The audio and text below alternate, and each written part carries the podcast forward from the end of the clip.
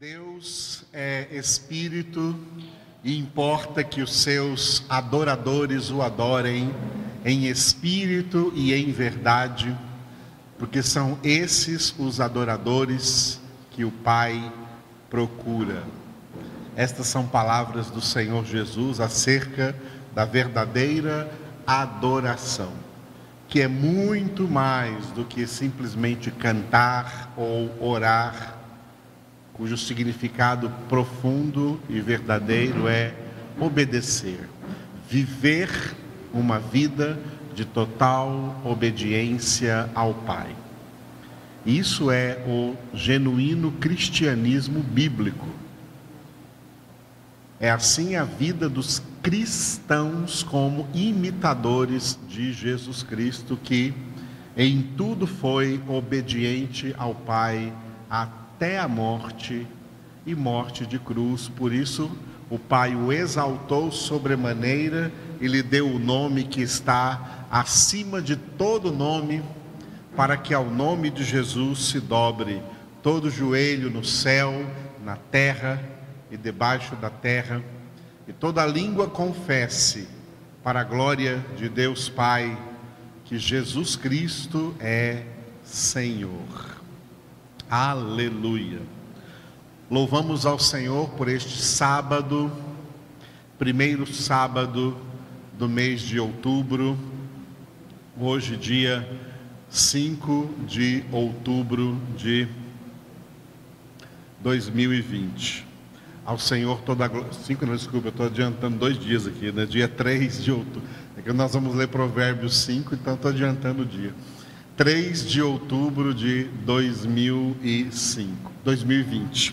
E nós vamos ler hoje número 5 de Provérbios, capítulo 5 de Provérbios, começando a nossa congregação. Abra na sua Bíblia onde você estiver ou acompanhe pela tela, né? Provérbios, capítulo de número 5. Aleluia. Filho meu, Atende a minha sabedoria, a minha inteligência inclina os ouvidos, para que conserves a discrição e os teus lábios guardem o conhecimento. Porque os lábios da mulher adúltera destilam favos de mel, e as suas palavras são mais suaves do que o azeite. Mas o fim dela é amargoso como o absinto agudo como a espada de dois gumes. Os seus pés descem à morte, os seus passos conduzem-na ao inferno. Ela não pondera a vereda da vida, anda errante nos seus caminhos e não o sabe. Agora, pois, filho, dá-me ouvidos e não te desvies das palavras da minha boca Afasta o teu caminho da mulher adúltera e não te aproximes da porta da sua casa, para que não des a outrem a tua honra, nem os teus anos a cruéis, para que dos teus bens não se fartem os estranhos, e o fruto do teu trabalho não entre em casa alheia, e gemas no fim de tua vida, quando se consumirem a tua carne e o teu corpo, e digas: Como aborreci o ensino e desprezou meu coração a disciplina, e não escutei a voz dos que me ensinavam, nem a meus mestres inclinei os ouvidos. Quase que me achei em todo o mal que sucedeu no meio da assembleia e da congregação Bebe a água da tua própria cisterna e das correntes do teu poço. Derramar-se-iam por fora as tuas fontes e pelas praças os ribeiros de águas? Sejam para ti somente e não para os estranhos contigo. Seja bendito o teu manancial e alegra-te com a mulher da tua mocidade. Corça de amores e gazela graciosa. Saciem-te os seus seios em todo o tempo e embriaga-te sempre com as suas carícias. Por que, filho meu, andarias cego pela estranha e abraçarias o peito de outra? Porque os caminhos do homem estão perante os olhos do Senhor, e ele considera todas as suas veredas. Quanto ao perverso, as suas iniquidades o prenderão, e com as cordas do seu pecado será detido. Ele morrerá pela falta de disciplina e pela sua muita loucura, perdido, cambaleia. Aleluia. Eu gostaria de repetir o versículo de número 21.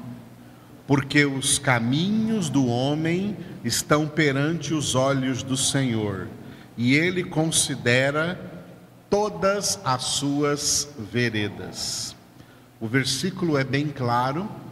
Deus vê tudo, Deus vê a todos, Deus sonda a todos no mundo espiritual, na realidade espiritual, não existem paredes, não existem bastidores, não existem cortinas. Tudo está à vista.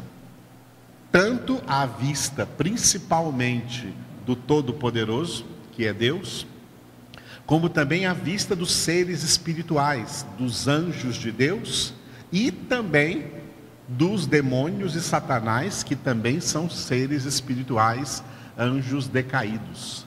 Esses seres espirituais e principalmente o nosso Deus vê nos bastidores de todas as vidas, de todas as pessoas. Ele vê a conduta de cada pessoa. Este capítulo 5 de Provérbios traz um tema muito importante e que faz parte de algo que, por um lado, é pureza diante de Deus e, por outro, impurezas diante do mundo por causa do pecado do homem. No que se refere à sexualidade humana. Os seres humanos foram criados por Deus, como nós lemos em Gênesis capítulo 1, versículo 27. Homem e mulher os criou. Criou Deus, pois, o homem à sua imagem, homem e mulher os criou. E já no versículo 28, vem a bênção matrimonial. Abençoou-os o Senhor e lhes disse: Multiplicai-vos, enchei a terra e dominai-a. Ou seja, Deus criou a humanidade para se multiplicar sobre a terra. E é lógico que essa multiplicação não aconteceria sem o relacionamento sexual entre o homem e a mulher. Pois bem, este Provérbios capítulo 5 é um dos capítulos que traz esse tema bíblico acerca do matrimônio, acerca do casamento instituído por Deus. O casamento não é uma instituição humana, não é uma instituição civil, é uma instituição divina. Deus instituiu o casamento e Deus instituiu de tal maneira que o casamento seja monogâmico, não poligâmico. Deus não quer muitas pessoas envolvidas em um casamento. Um casamento envolve única e exclusivamente duas pessoas o marido e a sua mulher. Por isso, no final do capítulo 2 de Gênesis está escrito: Deixará o homem, um homem só, pai e mãe, e se unirá a sua mulher, uma mulher, sua mulher. Essa é a instituição do casamento. E os dois serão uma só carne. E por isso, o relacionamento sexual do casal é puro diante de Deus, tá? É puro diante de Deus. E é por isso que Deus colocou neste capítulo 5 é, um conselho, um mandamento, dizendo assim, de uma maneira metafórica, no versículo de número 15: Bebe a água da tua própria cisterna e das correntes do teu poço. Ou seja, isso aqui está sendo falado de uma maneira metafórica para que o homem entenda que a única mulher com quem ele pode ter um relacionamento sexual é a sua esposa. E a única, o único homem que a mulher pode ter um relacionamento sexual é com o seu marido. E isso vai da primeira até a última página da Bíblia Sagrada da Sagrada Escritura. O casamento é monogâmico, um homem e uma mulher que vivem juntos até que a morte os separe. Esse é o casamento instituído por Deus. E relacionamento sexual sem pecado, puro, é única e exclusivamente no casamento, no matrimônio.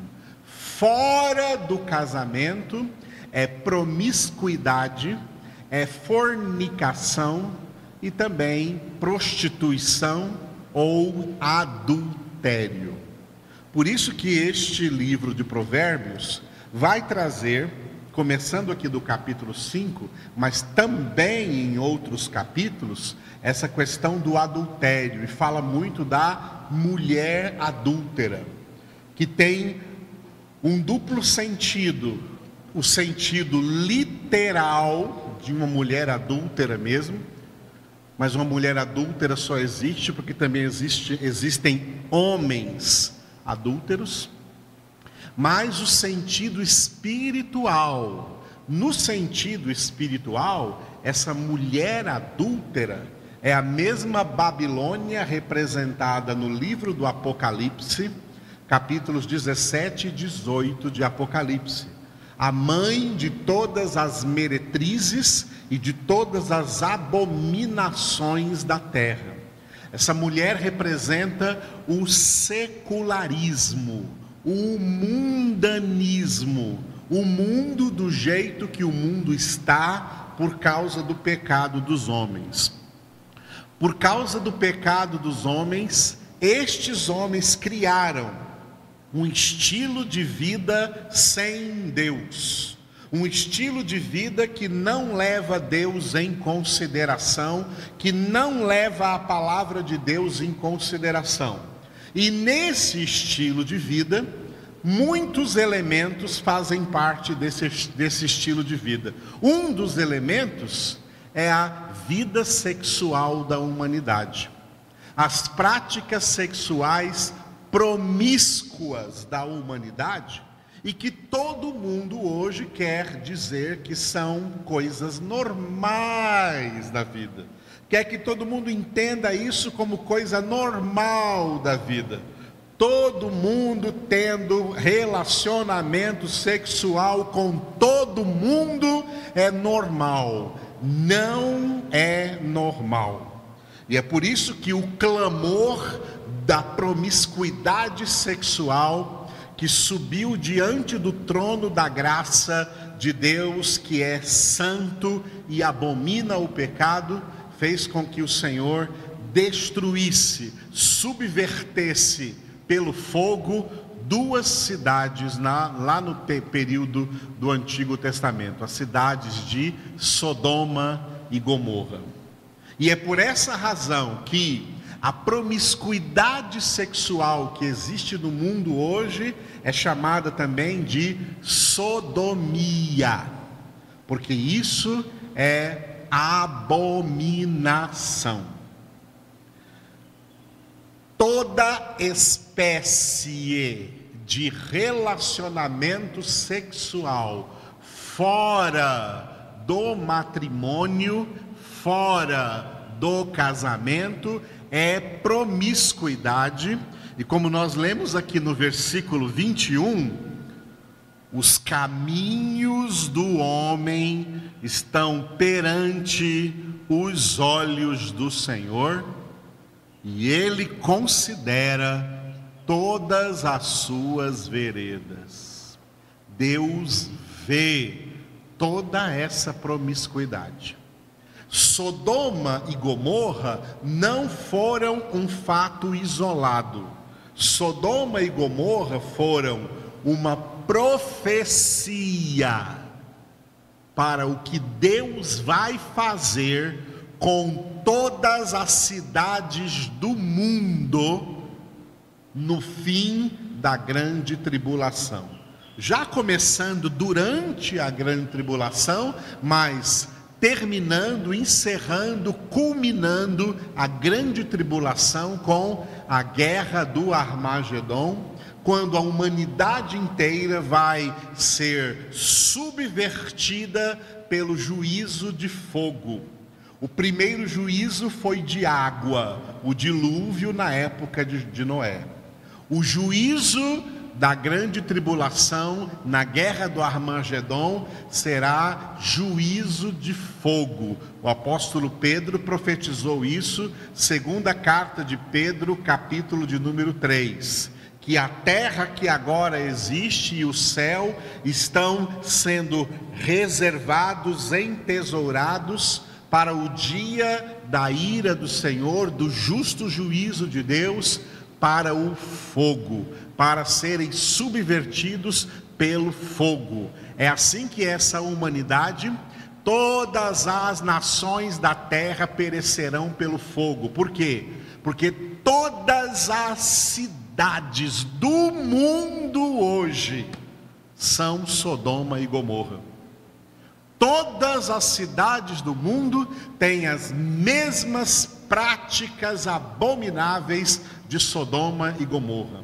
As práticas abomináveis de Sodoma e Gomorra estão na rede mundial de computadores, estão aí na internet, pessoas tendo acesso a sites de pornografia de todos os tipos uma sujeira maligna. É por isso que a Escritura declara que o mundo inteiro jaz no maligno, que o diabo é o príncipe deste mundo, o príncipe da potestade do ar, o espírito que atua nos filhos da desobediência.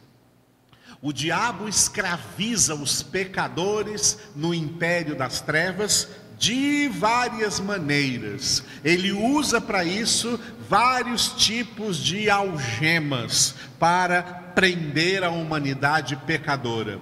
Uma, só uma dessas algemas, e poderosa algema, é a algema da imoralidade sexual, as algemas da promiscuidade da prostituição, do homossexualismo, do lesbianismo, do sexo fora do casamento, sexo entre solteiros. Hoje não se ouve mais falar de namoro sem relacionamento sexual. Relacionamento sexual não é para o namoro, não é para o noivado. Relacionamento sexual é para o casamento, onde um, um homem, um rapaz virgem se casa com uma moça virgem e ambos terão o seu primeiro relacionamento sexual na lua de mel após a bênção matrimonial serem declarados diante de Deus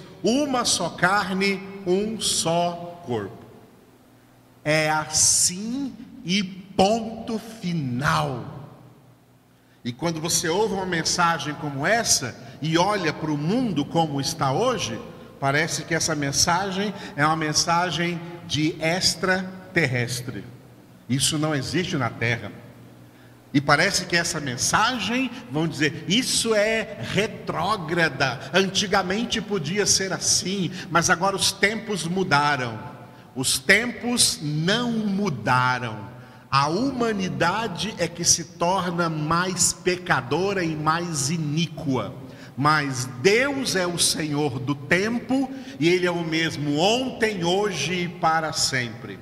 A palavra de Deus é verdade absoluta para o tempo passado, para o tempo presente e até para o tempo futuro, e além de todo o tempo futuro, para toda a eternidade, porque Jesus declarou: passará o céu e a terra, mas as minhas palavras não passarão.